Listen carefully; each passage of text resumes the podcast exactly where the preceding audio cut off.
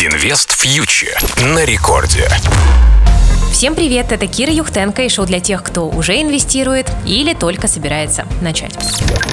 Ну, что у нас на рынках происходит? Прошлая неделя э, завершается у нас под знаком неопределенности. Как мы и предполагали, американские инвесторы вернулись во вторник после длинных выходных и стали фиксировать прибыль по акциям. Но, тем не менее, индекс S&P 500, индекс широкого рынка США по-прежнему остается в восходящем тренде. Но, честно скажу, сейчас на американском рынке нет сильных драйверов ни для роста, ни для падения. Завершился сезон корпоративной отчетности, впереди сентябрьское заседание ФРС, голосование в Конгрессе по расходам на инфраструктуру и социальное обеспечение, но до этих событий еще остается неделя, поэтому сейчас рынок пребывает в таком напряженном спокойствии. Из корпоративных событий внимание инвесторов на следующей неделе у нас привлечет презентация новой продукции Apple. Она состоится 14 сентября в 8 вечера по Москве. Будет представлена новая линейка iPhone 13, часы Apple Watch 7 серии и AirPods 3. Ну, а инвесторы, конечно, больше всего ждут комментариев от компании по поводу планов продаж, ну и также всех интересует, на какой стадии сейчас работа над загадочным Apple Car. Традиционно вообще перед презентацией акции Apple обновляют свои исторические максимумы.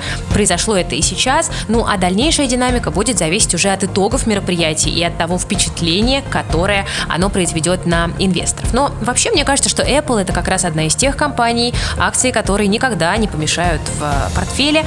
За 20 лет акции Apple порадовали инвесторов ростом более чем в 50 раз, а сейчас основная поддержка для бумаг это отметка 150 долларов, и эти уровни вполне подходят для покупки покупки акций Apple на несколько лет. Это мое субъективное мнение, конечно, а не индивидуальные инвестиционные рекомендации.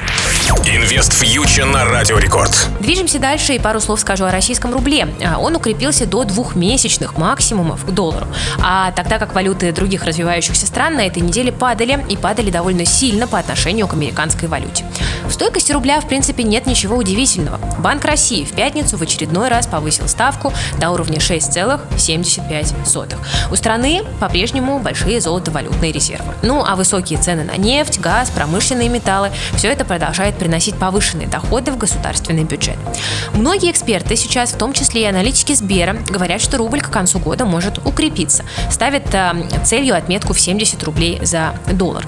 Причины таких позитивных ожиданий – это повышение ключевой ставки ЦБ, она приводит к росту доходности по облигациям, и это привлекает внимание нерезидентов, иностранных инвесторов к российскому рынку, в том числе и долговому.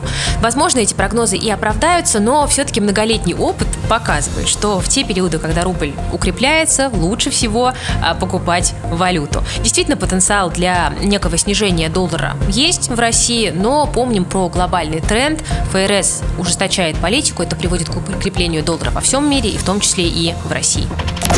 Ну и пару слов о российском фондовом рынке также скажу. Крепкий рубль давит на акции компаний-экспортеров, которые входят в индекс Мосбиржи.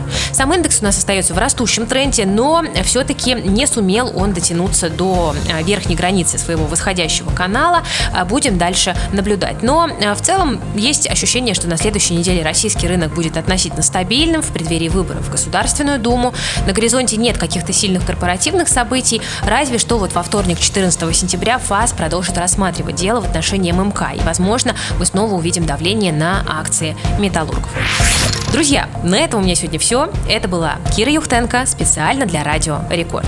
Присоединяйтесь к нашему проекту Invest Future на Ютубе и в Телеграм. Инвестируйте с умом и берегите свои деньги. Инвест Фьючер на Радио Рекорд.